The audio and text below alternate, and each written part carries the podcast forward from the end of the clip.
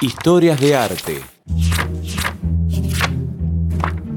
Cuando en 1936 estalló la Guerra Civil Española, Luis Buñuel, al igual que varios artistas españoles, tuvo que abandonar su país. El exilio lo llevó a distintos lugares y uno de ellos fue Los Ángeles.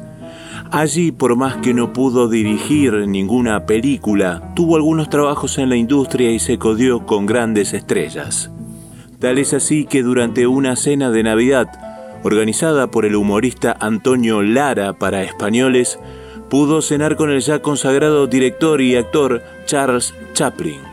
Sin embargo, la cena no fue del todo feliz el actor Rafael Ribelles pidió la palabra y recitó unos versos patrióticos que desataron el enojo de Buñuel.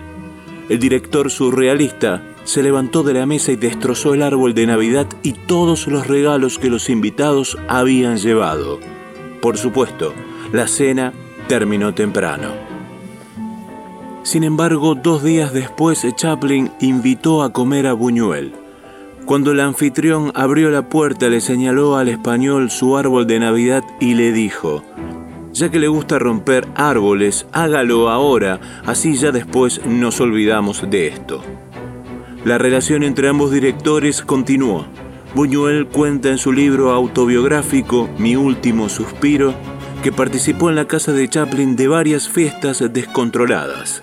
También, en otra página trata a Chaplin de ser un ser despreciable. Historias del arte.